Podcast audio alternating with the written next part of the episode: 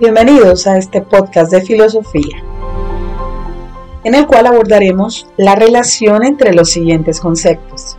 Arge, naturaleza, cosmos y observar y razonar. Bueno, iniciemos mis queridos estudiantes con el término arge. El término arge que lo estamos viendo en el contexto de los presocráticos y abordado desde la lectura del mundo de Sofía, en sus primeros 11 capítulos, viene a significar desde su etimología, es decir, la palabra como tal, significa principio, fundamento y comienzo.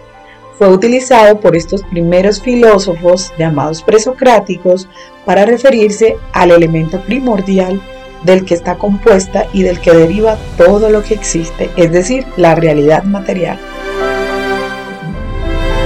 Los primeros filósofos griegos fueron bautizados por Aristóteles con el nombre de físicos, por su referencia a la palabra griega physis, que significa naturaleza, es decir, esos primeros filósofos intentaron buscar de qué estaban hechas las cosas, cuál es el origen del universo, del cosmos, y lo hacían a partir de diferentes recursos. El primero de ellos eran los sentidos, es decir, lo que observaban de dónde provenía todo lo que observaban y entonces uno, por ejemplo, decía, bueno, yo veo que todos los seres vivientes requieren el agua, por tanto el principio originario de las cosas parece ser el agua. Pero esos primeros presocráticos no solo fueron físicos, es decir, los principios no solamente fueron materiales, sino que también dieron respuestas metafísicas, es decir, el origen de la existencia podría estar relacionado con la esencia de las cosas o con un ser superior. Bueno, hablemos un poco de la fisis. La palabra fisis en español significa naturaleza. La naturaleza para los griegos aparece como un cosmos, un mundo ordenado donde todo tiene su lugar. Más importante que las diferentes respuestas que dan todos los distintos filósofos es la pregunta misma sobre los principios o el principio que rige todo el universo. Una nota constante de la naturaleza es su continuo cambio. Los presocráticos, que fueron los primeros filósofos, se asombran frente a una serie de elementos que continuamente se transforman, buscando la necesidad de un sustrato permanente que no cambie, o sea, que permanezca por encima de todo cambio. Por lo tanto, la naturaleza tiene dos sentidos.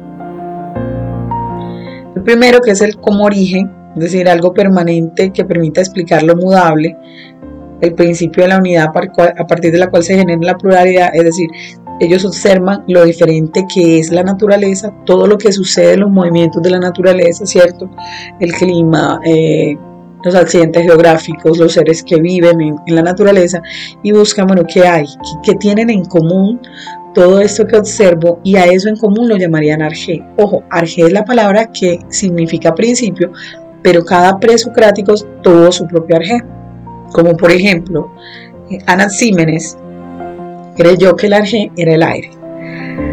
Bueno, y el segundo de los sentidos de la naturaleza, desde la visión griega, es cuando se entiende como una sustancia de la que están hechas todas las cosas y utilizar una palabra para ello que es la ousía. En este segundo sentido, no se desarrollará sino hasta hasta más adelante cuando los filósofos griegos empiezan a encontrar un sentido no material, sino un sentido metafísico, es decir, eh, piensan en un origen único, ya no como todos los mitos lo mencionaban, eh, de diferentes dioses que creaban el mundo, sino que empiezan a hablar por primera vez de un principio inmanente que tal vez es un único dios. Bueno, por lo tanto encontramos la realidad en un doble plano la primera es la que percibimos a través de los sentidos y la segunda es la que percibimos a través de nuestra mente, también denominaba razón para los griegos. En resumen, mis queridos estudiantes, el arge se caracteriza por la palabra arge, ¿cierto? El concepto que buscaban los presocráticos. Se caracteriza por ser aquello a partir de lo cual se genera todo lo que existe, todo lo viviente ser el sustrato permanente de los seres que no desaparece, que solo se transforma, y ser la causa de todo cuanto existe y que permite explicar al mundo y las transformaciones. Eh, muy bien, aquí continuamos con la siguiente explicación.